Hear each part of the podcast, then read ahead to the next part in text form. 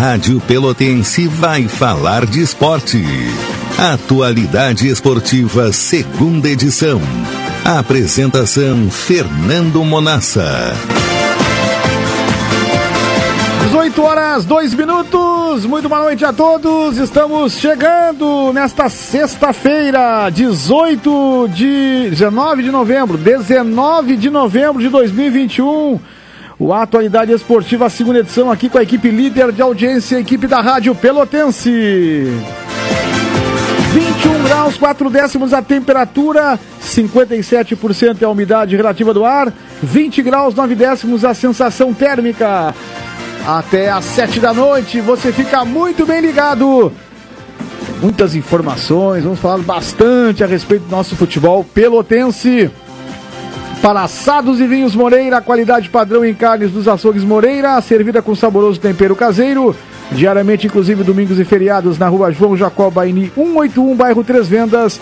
Encomenda pelo 3228 com 8514. Solar K, baterias e autoelétrica. Aceitamos todos os cartões e a entrega é gratuita. Promoção de baterias a partir de 140 reais. Avenida Duque de Caxias 144, telefone 3221 4622. Transportadora Fonseca Júnior EvaptVupt por você. Transporte suas encomendas, segurança, economia e comunidade. Telefone 3278-7600. Ozirnet, 300 mega e Wi-Fi mais por R$ 99,90 é só na Ozirnet. Ligue ou chame o seu Ozir pelo 0800 494 2030. Saúde do Povo, adquira um plano aposentado até o Natal com 70% off todas as especialidades médicas, exames, eletro e check-up gratuitos, pronto atendimentos, internação no Hospital da Santa Casa com tabela de descontos. Ligue 33 25 0800 33 25 0303. Saúde do povo, eu tenho. E você tem? 18 horas 4 minutos, na saída do Tony Alves e na chegada do Paulo Couto, vamos conferir os destaques do programa de hoje.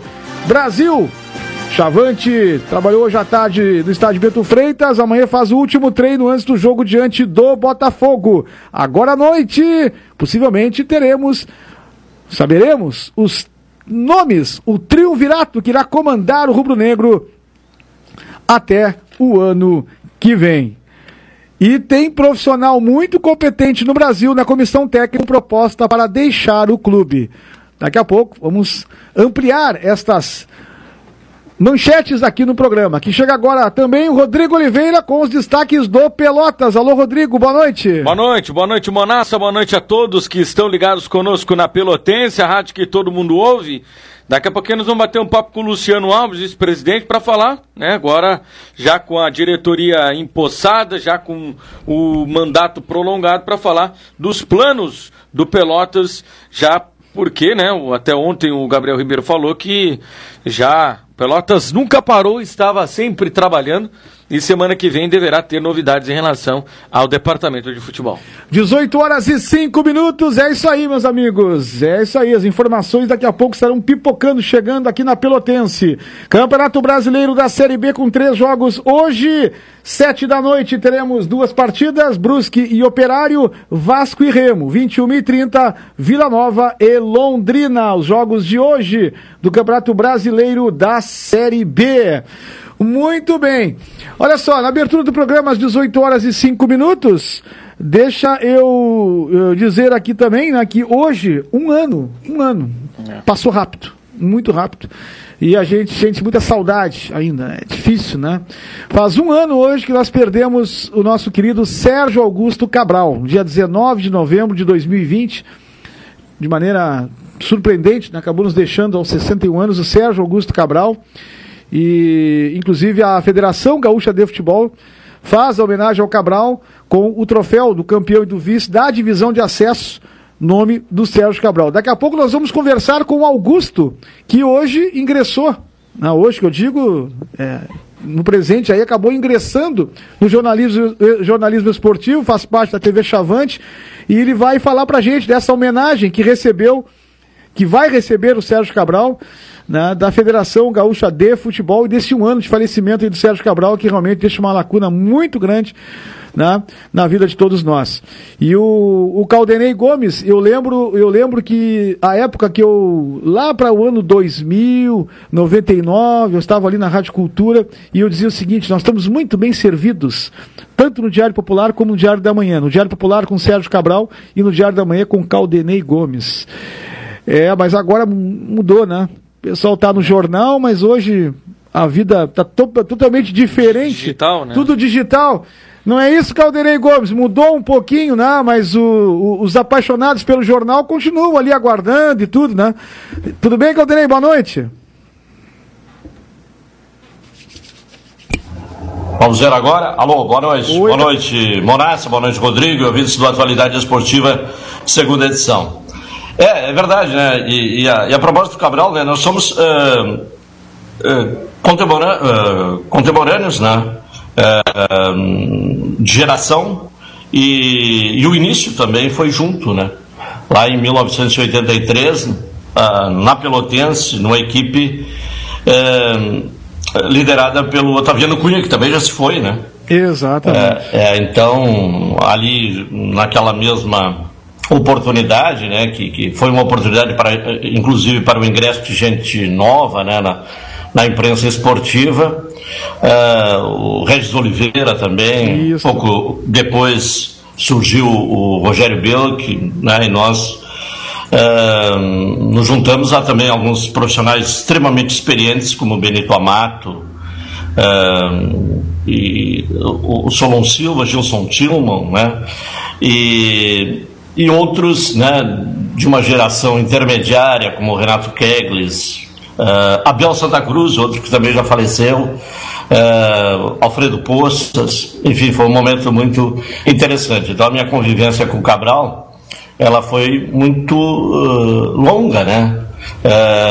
e, e depois bem mais próximas, né? Nos últimos anos, quando ele foi para Pelotense, e a gente conversava diariamente no ar quando ele fazia o comentário no programa cotidiano. Passou muito rápido, né? E você tem razão, fica a saudade, fica a lacuna, é, é, mas também ficam, né? estão bem vivas as lembranças boas. É, e vamos fazer o seguinte, então, vamos, Paulo Couto, vamos ouvir o, um depoimento aqui do Augusto Cabral, um dos filhos do Sérgio Cabral, porque, Augusto, meu querido, um ano já do falecimento do teu pai, nos conta um pouquinho aí para Augusto, desta, desse tempo, né, dessa, dessa saudade toda do pai. Bom, Manassa, então, boa tarde, boa tarde a todos os ouvintes aí da, da Rádio Pelotense. É bem como tu disse, é cara que era uma referência, sempre foi. Eu cresci, né, uh, vendo e acompanhando cada vez mais, de acordo com o que o tempo foi passando, eu fui entrando cada vez mais uh, em todos os sentidos, no próprio multisporte, nos programas aí na rádio que eu ia com ele, uh, os jogos que ele cobria desde pequeno, que de vez em quando eu ia com ele nos jogos, acompanhava o trabalho dele muito de perto. Então, é uma referência, em todos os sentidos, uma referência uh, no jornalismo, no jornalismo esportivo, na, no incentivo, principalmente com o multisport, incentivo uh, do, dos jovens, principalmente, que, que recebiam uh, a homenagem dele todo final de ano na festa, que as pessoas gostavam muito uh, de, de receber essa homenagem. E com certeza teve muita influência, até de uma forma indireta. Ele, ele não chegava a comentar uh, muito essa função de me incentivar a seguir o mesmo caminho. Foi uma coisa natural que eu fui vendo e aí foi chegando ali no, no último ano do colégio, função de faculdade, aí me, me surgiu assim, tinha jornalismo. E aí, obviamente, não, não ia fugir muito da, do jornalismo esportivo, né? Que acabei entrando, estou cursando jornalismo, estou aí no quinto semestre da faculdade. E já dentro do jornalismo esportivo, tive algumas oportunidades de trabalhar, cobrir jogos, uh, hoje em dia trabalhando nos jogos das categorias de base do Brasil, do Campeonato Gaúcho, então totalmente dentro aí do jornalismo esportivo, que com certeza, com toda a certeza do mundo, foi a, maior referência que eu tive esse tempo todo foi ele. Uh, todo, toda a história dele no esporte, no jornalismo, daqui da cidade também, na região. Então, não tem muito o que falar. Conversando até em particular com, com o Monassa mais cedo, que hoje, 19 de novembro, faz um ano, e ainda assim, por muitos momentos é difícil de, de, de mensurar assim, tudo que, que ele não está mais, que, e passou muito rápido também, né? Então, faz uma falta tremenda, muita falta. Muitas pessoas que eu encontro até hoje na rua ou até por conversar nas redes sociais comentam dessa falta aí que ele faz no dia a dia das pessoas, porque era um cara que alegrava todos os ambientes, né? Então é isso aí é, é indiscutível. Então em relação aí ao até o próprio jornalismo que eu tô dentro, né? Foi por influência total de tudo que eu acompanhei também a minha mãe formada em jornalismo uh, trabalhou na área por anos e anos e principalmente ele no jornalismo esportivo, então nem se fala. E aí eu tô seguindo aí o mesmo caminho, o mesmo rumo e tendo a maior referência possível e melhor que, que é ele. É, aí ele falando, né, o Augusto, né, e, e falando do, da saudade do, do, do, Cabral, do pai, né. Vamos, agora o Cabral, agora o Augusto nos fala também em relação a essa homenagem que a Federação Gaúcha vai prestar é, para o Sérgio Cabral, em Augusto. Em relação à a, a, homenagem que, que vai ser feita uh, na divisão de acesso, o primeiro contato foi do presidente, do Luciano, presidente da Federação Gaúcha. Ele entrou em contato com meu irmão, com o Henrique.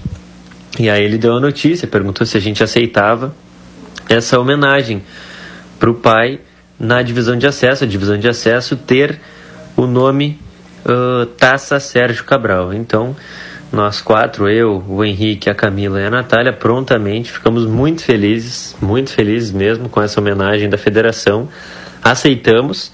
E aí, à medida que o tempo foi passando, que a divisão de acesso foi acontecendo, o presidente foi entrando em contato com a gente. E aí, a gente acabou indo para Porto Alegre. Algumas semanas atrás, a gente foi até a federação em Porto Alegre para uma reunião com o presidente, onde ele nos presenteou com as réplicas em formato de miniatura da taça. Inclusive, estou com, tô com ela aqui na minha frente agora, nesse momento, uh, com a taça que o campeão vai receber, que diz ali Troféu Sérgio Cabral, campeão 2021. E uma taça muito bonita, por sinal. Nos mostrou a taça que o, que o vencedor da divisão de acesso vai ganhar. Então a gente recebeu essa homenagem com muita alegria. Uh, ficamos muito felizes mesmo com, com, com essa homenagem que vai ser feita e sim, nós vamos estar presentes na final da divisão de acesso.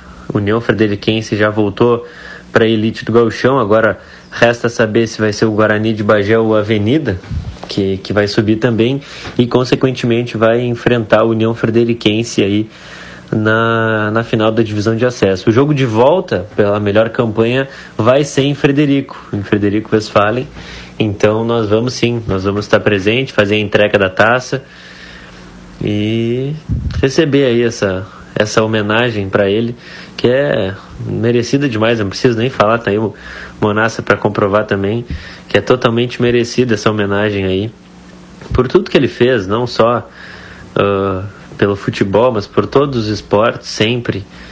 Uh, essa referência que ele foi, tantos anos trabalhando dentro do jornalismo, do esporte, do próprio futebol também. Então, assim, a gente ficou sem palavras mesmo. Podemos agradecer pessoalmente o Luciano nessa ida para Porto Alegre. Vamos nos encontrar mais uma vez com ele na final da divisão de acesso, mas a gente ficou assim muito feliz, muito feliz mesmo com essa com essa homenagem aí.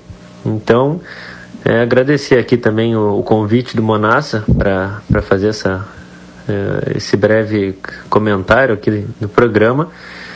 E um ano sem Sérgio Cabral, uma saudade enorme, muito, muito grande mesmo. Então, valeu, obrigado Monassa, abraço a todos os ouvintes. Tá certo, aí, aí o registro do, do Augusto, tá, que é o filho caçula do Sérgio Cabral.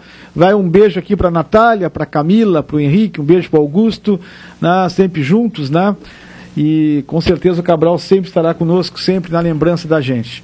Tá bem? É o registro importante, necessário por tudo aquilo, como eu disse, né, eu tive uma convivência muito grande com o Sérgio Cabral, tenho o maior carinho e admiração, né, sempre tive pelo Cabral e também pelos filhos do Sérgio Cabral. Vamos fazer um intervalo comercial, em instantes a gente retorna. Estamos de volta, 6 horas 20 minutos desta sexta-feira, dia 19 de novembro de 2021. Retornamos para Assados e Vinhos Moreira. Solar K, baterias e autoelétrica, transportadora Fonseca Júnior, Evapt por você, saúde do povo e também Ozirnet. Mensagens pelo 984-311-620. O Amaral tá aqui, nadando risada aqui, Amaral, né? Tá bem, Amaral. Daqui a pouco nós vamos falar também né, de mais informações a respeito aí, né, do, de, de do final de semana, esportivo, futebol, né? A, o Chapecoense deu uma, um chapéu no Grêmio legal, né? Daqui a pouco nós vamos falar sobre isso, né? O Chapecoense deu um chapéuzaço no Grêmio. Rodrigo Oliveira e o Esporte Clube Pelotas. Vamos lá então, Manassa, vamos falar a respeito aí do Esporte Clube Pelotas. Já está conosco o Luciano Alves, vice-presidente do, do Esporte Clube Pelotas, agora com um mandato prolongado, pelo menos até novembro de 2022, e agora já com com caminho e com muito trabalho. É pela frente, Luciano. É mais ou menos por aí. Satisfação falar comigo. Tudo bem? Boa noite. Isso aí. Nos renovando para essa procuração de mandatos. Tentar consertar os erros que a gente cometeu, enaltecer os acertos que nós tivemos e dar prosseguimento a essa gestão do Gilmar que há quatro anos está frente do Esporte Clube Pelotas. Principal objetivo, né, Luciano? Retornar à primeira divisão. Né? E para isso o erro tem que ser o mínimo possível, né? Sem dúvida nenhuma. O Pelotas pensa, desde o dia que caiu, só pensa em retornar à elite do futebol hoje. A gente tem o ano de 2022, a gente já já está há algum tempo pensando sobre isso, que é, é primordial que o Pelotas volte a figurar na elite do futebol hoje e não vamos medir nenhum esforço tanto da diretoria, do pessoal que está se agregando a nós nesse momento e contamos que o torcedor também tem, além desse pensamento positivo, que colabore conosco na medida do possível, que a gente sabe que provavelmente, provavelmente não, esperamos que essa pandemia esteja já numa reta final e a gente possa contar com ele dentro do estádio para nos empurrar para esse acesso em 2022. Luciano, até um dos objetivos da, desse grupo de trabalho que o Pelotas está formando também é que o clube tenha uma estabilidade, não fique na, na divisão de acesso, suba para a primeira divisão, duas temporadas e cai de novo. É o Pelotas ter uma estabilidade na primeira divisão? Olha, Rodrigo, seria importantíssimo se acontecesse. É, a, o, o fardo a gente sabe que é muito pesado, a gente tem dividido no Pelotas entre poucas pessoas, a gente precisa agregar mais gente, o Pelotas precisa formar novas lideranças, o Pelotas tem que oxigenar as ideias e é para isso que esse grupo está chegando e a gente espera que desse grupo, de futuros grupos que vão se formar no Pelotas, mais gente agregando, que daí nasçam as novas lideranças, que daí pessoa, as pessoas tenham conhecimento de como funciona um clube de futebol por lado de dentro. E Pelotas sempre foi sempre um clube aberto, continua sendo. Eu sou testemunha disso. Eu, há quatro anos atrás, 2017, saí da arquibancada tive as portas abertas para mim para fazer o trabalho que eu, eu pensava em ser necessário dentro do Esporte Clube Pelotas. E o que a gente precisa é isso.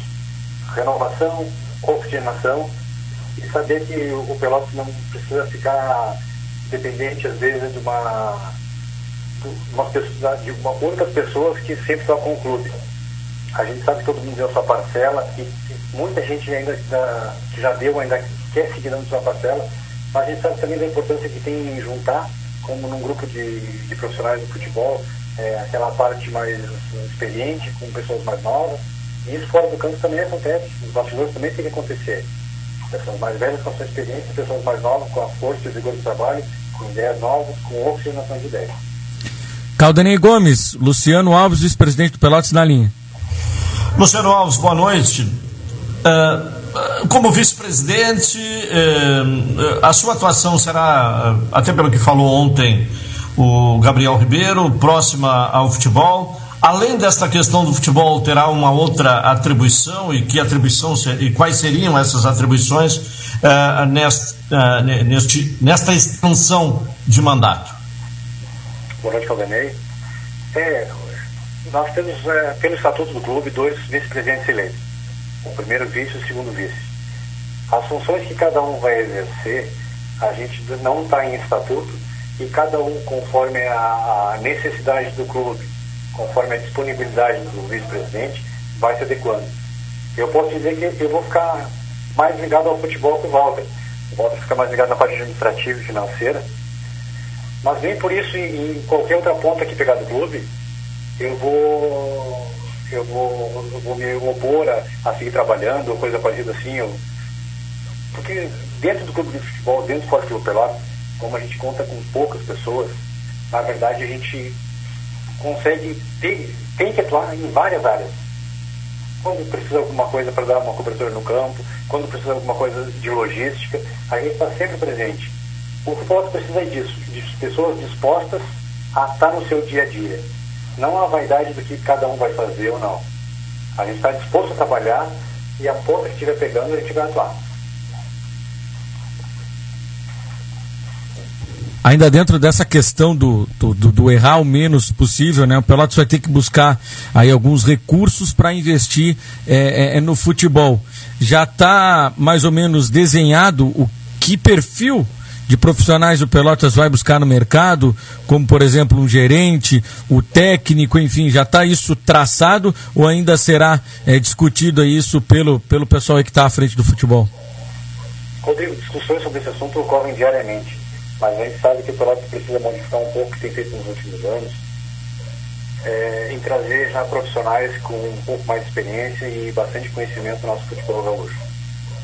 Para a partir daí a gente conseguir trazer jogadores com esse mesmo perfil, que tenham essa vontade de vencer, demonstrar alguma coisa, e mesmo aqueles jogadores dos cascudos que a gente chama, pessoas que tenham o brilho de sentir uma derrota e não ficar acomodado com um resultado negativo.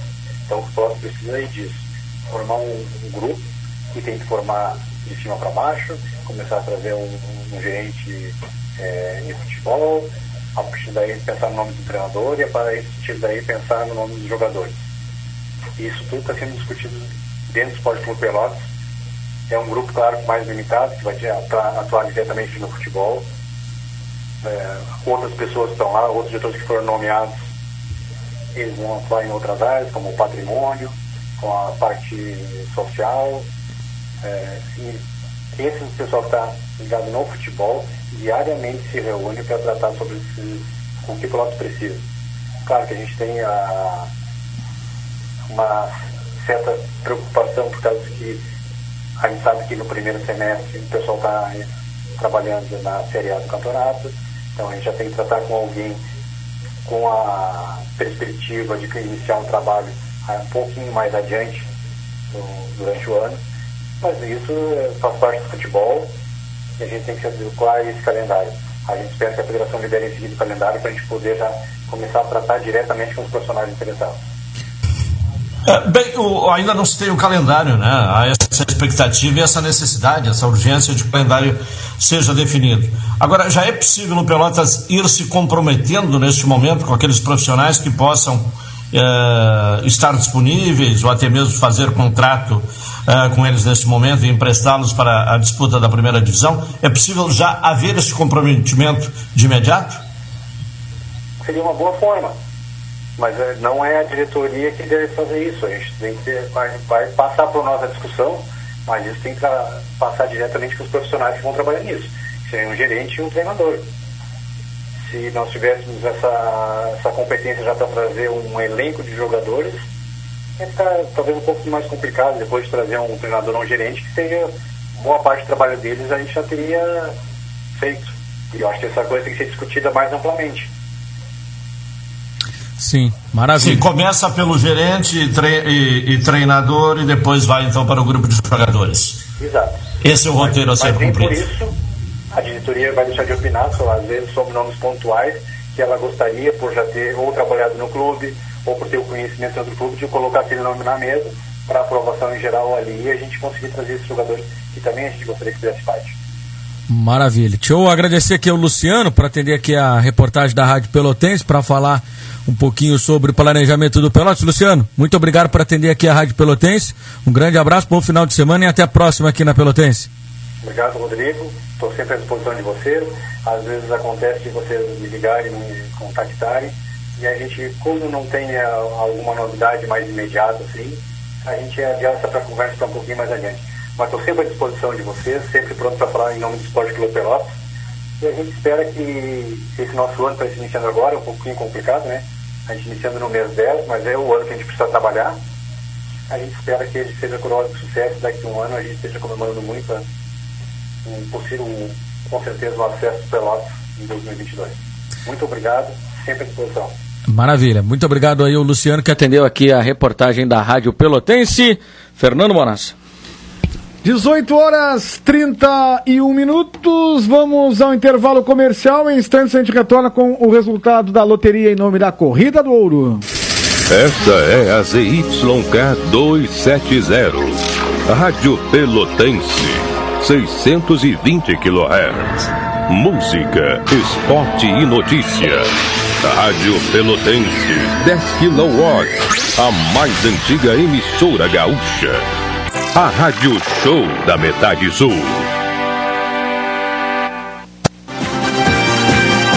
Beleza, retornamos. Atualidade esportiva, segunda edição aqui na Pelotense, a rádio que todo mundo ouve. Deixa eu dar uma conferida na temperatura. Vamos ver aqui, 20 graus e um décimo. Estamos retornando com Último bloco do programa para Ozirnet, Assados e Vinhos Moreira, Solar K Baterias e Autoelétrica, Transportadora Fonseca Júnior Evapt por você e Saúde do Povo. Vamos destacar as informações do Chavante, o Brasil que tem jogo domingo, diante do Botafogo, 4 da tarde. Mas vamos fazer o seguinte, antes de falarmos do provável time, tudo que pode acontecer nesse jogo importante contra o Botafogo, importante no sentido de enfrentar uma grande equipe né, no Bento Freitas. Estamos em contato com um goleador. É, se o Brasil tem um goleador no profissional, tem o Erisson. Na base também tem, mas ele já é profissional. Ele só não está no profissional porque as inscrições já haviam encerrado na Série B.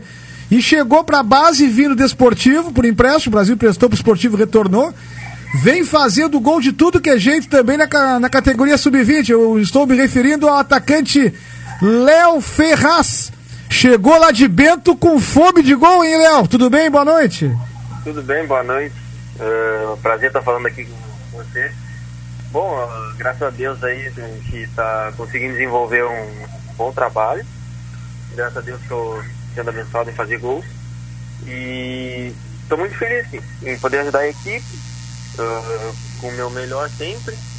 A gente acabou tendo resultados ruins ultimamente, mas acredito que o time vai trabalhar bem para a gente conseguir classificar. Quantos gols já na competição, Léo?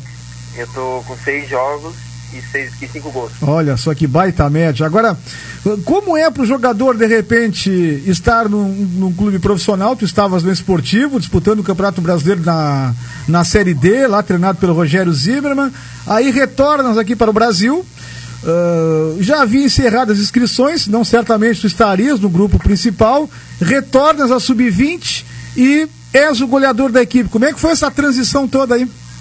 Bom, eu tive uma, uma grande experiência lá em Bento, com o Rogério lá no Esportivo, com o Tal Papa, com o João. Eu aprendi muito lá, né? Acabou, acabei pegando uma bagagem. E, assim, como você mesmo disse, Infelizmente eu cheguei e já tinha acabado as inscrições. E aí então eu tinha o Galchão Sub-20 para jogar.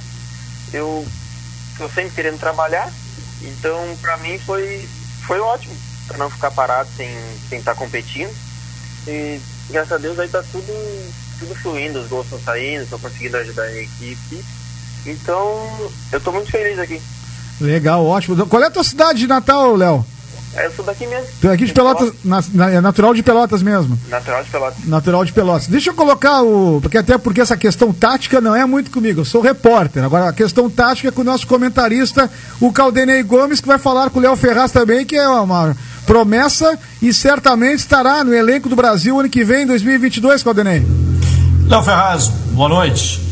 Uh, você teve algumas oportunidades no Campeonato Gaúcho. Uh, agora, né, chama atenção pelo número de gols marcados uh, nesse retorno à base do Brasil. Uh, mas para quem não tem acompanhado muito de perto, não tem tido a oportunidade de acompanhá-lo em, em jogos mais recentemente, nos fale um pouco da sua característica, da sua preferência, gosta de jogar de centroavante, saindo mais pelo lado, enfim, como você se define do ponto de vista de característica e qual sua preferência de posicionamento?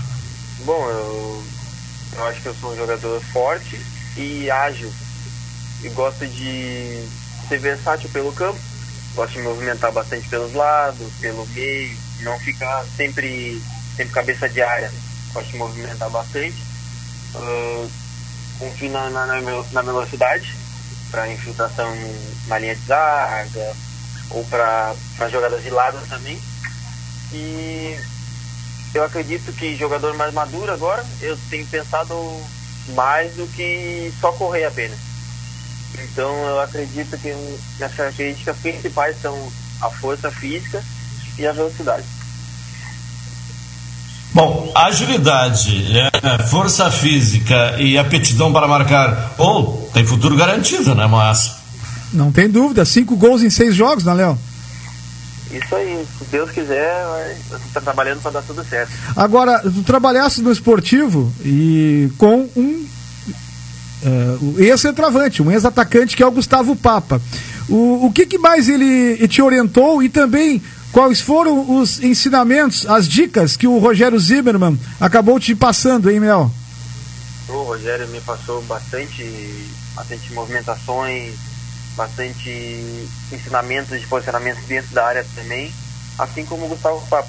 Ele me ensinou algumas partes sobre cabeceio, sobre situações para fugir da zaga, cruzamentos, essas coisas assim. Aprendi bastante com os dois. Perfeito, perfeito. Ah, você entende que está preparado, está pronto, né? É está amadurecido para percorrer essa transição da base para o profissional do Brasil no ano que vem como um, um, um elemento, inclusive com possibilidade de, de, aproveitamento efetivo no time? Com certeza, eu acredito que eu sou um jogador bem mais maduro e a gente trabalha sempre para quando a oportunidade aparecer. E quando aparecer a gente está pronto. Eu acredito que eu estou pronto sim quando a oportunidade aparecer. Já tiveste uma conversa né, com o Gerson Testoni? já, já, já treinei com ele. Sim. Alguns, alguns dias, umas semanas aí. Mas como começou a ficar muito corrido o, o calendário do, do Galchão, eu acabei ficando treinando só na base agora. Mas já, já conversei com ele bastante, já peguei umas dicas com ele, já, já conheci a ideia dele de jogo.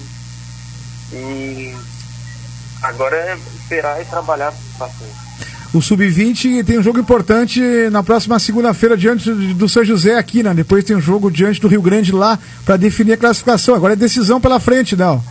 Com certeza, a gente tem que fazer um, um jogo excelente e só pensar na vitória segunda-feira. Porque se vier algum resultado que não for a vitória e a gente tem que decidir lá em Rio Grande, vai ser complicado. Mas então a gente tem que ganhar aqui e confiante para ganhar lá também. Perfeito. Mais alguma questão pro, pro Léo, Poderem? Bom, hoje o principal destaque do Brasil é o, é o Edson, né? É, alguma semelhança entre vocês, eh, Léo Ferraz? Né? Pelo que tenho observado aí do é, Edson, que também é um jogador de muita força física? Com certeza, esse aí eu me identifiquei bastante com ele. E outra, ele procura sempre em direção ao gol. Ele é sempre muito objetivo. Uh, a gente conversou, já pegamos umas ideias, ele me deu umas dicas, eu peguei as ideias e a gente sempre procura se inspirar no, no, no que está dando certo, né? Ótimo, perfeito. Vamos conversar muitas vezes. Léo Ferraz, centroavante, atacante do Grêmio Esportivo Brasil. Obrigado pela participação conosco e sucesso aí na sequência do, do, do Estadual Sub-20, Léo. Um abraço. Valeu, um abraço. Eu que agradeço estar falando com vocês aqui. Obrigadão, viu? Um abraço, valeu. Tá aí o Léo Ferraz. Sempre é bom ouvir os jovens, até porque esse menino será utilizado ano que vem, Caldeirinho. É, e, e, eu acho que essa, esse trio, né, essa trinca de virtudes ah, apontada por ele é muito interessante, né? É o que se espera de um atacante. Claro que é, não estamos aqui criando uma expectativa de um é, fora de série, né? não é isso, né? É considerando a nossa realidade. É, mas é, um, um centroavante forte, com agilidade, portanto, não é aquele forte que joga preso entre os zagueiros, mas com capacidade de movimentação e, e, e vocação para o gol, bom, essas são as virtudes principais que o futebol exige né, para um atacante é, no, no, no, no, contexto atual, né? Perfeito, perfeito, Caldeirão. O Brasil trabalha amanhã pela manhã, né, no estádio Bento Freitas, e amanhã, inclusive, nós estamos convidados, né? Para participar de uma, do café da manhã é, com a diretoria do Brasil. Depois acompanharmos o treino. Estaremos no Beto Freitas acompanhando o treino amanhã, depois de muito tempo. E depois uma entrevista com a direção rubro-negra. Que hoje à noite, às 19 horas, uh, vai ter aí a reunião extraordinária do Conselho para definir o triunvirato e também eu não sei os nomes ainda, sinceramente eu não, não tenho os nomes. E também em relação à arquibancada da Juscelino Kubitschek, é a pauta da reunião de hoje. Então amanhã a Rádio Pelotense estará presente lá no estádio Bento Freitas. Caldenei Gomes, a, a, eu recebi uma informação. Alex Lessa, eu coloquei como destaque. Alex Lessa, preparador de goleiros do Brasil, recebeu uma proposta de um clube da Série B. Está analisando com carinho e, olha, pelos números, pela informação que eu recebi, é grana bem mais do que ele recebe aqui. Então ele vai conversar com a direção do Brasil, mas estar deixando o clube, o Alex Lessa, para assumir um clube da Série B, lá do Nordeste. É, tem se falado muito da, da, uh, do desempenho dos goleiros do Brasil, e eu acho que esse desempenho do, do, dos goleiros do Brasil é, é o principal é, cartão de apresentação e é o principal elogio que se pode é, se fazer ao Alex é, Lessa. Por um lado, né, o Brasil corre o risco, por uma questão de mercado, de perder um profissional uh, qualificadíssimo. Mas um profissional qualificado, naturalmente, que ele tem que estar aberto para novas oportunidades profissionais. E, e se efetivamente a decisão for pela saída, né, é, não há dúvida de que ele é, será bem sucedido né, pela competência, pelo trabalho longo realizado é, já no Brasil e com sucesso, né? Não é uma questão é, transitória, né? Um trabalho continuado aí de, de, de, sempre colocando os goleiros do Brasil entre os principais é, destaques da equipe. Então é uma questão profissional. De um lado, né? O Brasil pode perder um dos profissionais mais qualificados, né? É, da sua comissão técnica, mas, por outro lado, é uma questão natural de valorização profissional. É, isso aí, exatamente. Os próximos capítulos aí dessa possibilidade aí de, de saída do Alex. Boa noite, bom final de semana, o André Salriaga ligado com a gente. O Boa Noite Bonassa, equipe 10, foram liberados lotação máxima nos estádios de futebol. Quantos ingressos o Brasil colocará à disposição? O Celso Xavier. O Brasil não, não, não vai colocar mais do que 5, 6 mil ingressos, da informação que a gente tem aqui. É, sábado tem a final liberal. O Zuzu. O Zero Verde. Isso. E liberal. Amanhã é final. Amaral. O Carlinhos, Jardim América ligado o com a gente. O Zero Verde é nosso ouvinte aqui. Isso, o Shin. Campo Grande é o Shin, não? É, o Shin é Grande Shin. Grande. Se fizermos o gol primeiro, eles estão perdidos. Não vai ter para ninguém, diz o Shin. O Marcelo de Porto Alegre, Léo Ferraz, né? O novo Luiz Henrique e Render Gaixa, Marcelo de Porto Alegre, tudo é possível, tudo é possível. E a última mensagem, aliás, né, mensagem aqui, só para registrar. Hoje, infelizmente, o torcedor é, do Brasil, o Thiago. O, o Thiago Scarcia Borra. É, acabou, infelizmente, não resistindo aos ferimentos do acidente de moto. E veio a falecer. É, teve uma parada cardíaca, né, mano? E é pela hoje, manhã, hoje né? pela manhã e acabou não resistindo aos a, tudo que aconteceu com ele, ele, ele- no momento do acidente ele, ele teve a perna amputada, né? E aí ele foi em estado gravíssimo pro hospital. A família dele, a, a mãe dele se deslocou ontem, né, para lá para pro Mato Grosso para acompanhar e hoje pela manhã eh, ele acabou tendo uma parada cardíaca e não resistindo Fica e os sentimentos aí, a fica o família. sentimento. Não, ele que levava o nome do Brasil para todo o país e que a, que a, que a namorada, né? A Jennifer, Que né? ela ainda- possa se recuperar também. ela está ainda está em estado, Estado estado, grave, grave também. que ela possa se recuperar e possa vir com, né, com saúde aqui para Pelotas. né? Fica, É, muita força para a família, né? Porque é, um, é uma notícia terrível, né? Para a família. É, estar lá longe, né? Todo esse processo agora é muito doloroso, né? Além da perda, é, todo é, esse processo de traslado, né? É muito, é muito duro. É preciso ter muita força, e muita luz e muita fé a essas pessoas envolvidas, aos familiares. pessoas podem ajudar também, É. né?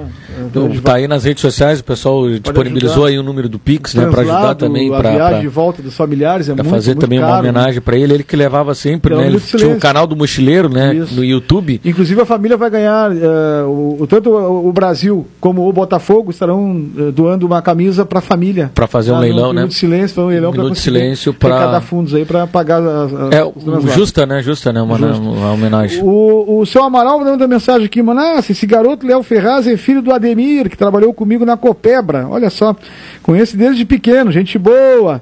Tá bem, tá bem. Aí o seu Amaral mandando mensagem pra gente. Léo Ferraz que teve uma experiência muito boa lá no Esportivo, É, né, ele Manassa? falou aqui É. que teve ensinamentos aí com o Rogério, Rogério. Zimmermann e com o, o nosso Gustavo Papa. É. Caldenei Gomes, Caldenei Gomes, ah, antes de nós encerrarmos o programa, vamos ah, dizendo o seguinte, que a Chapecoense, eu falei, deu um baita no chapéu no Grêmio, né? O Grêmio já tinha uma ideia de levar 40 ônibus para Chapecó desde que os torcedores não colocassem a camisa do Grêmio. Mas Tinha não que ser- pode, né? Não, pode? Não, não Tinha, pode. podia? Pode? Não pode? Não.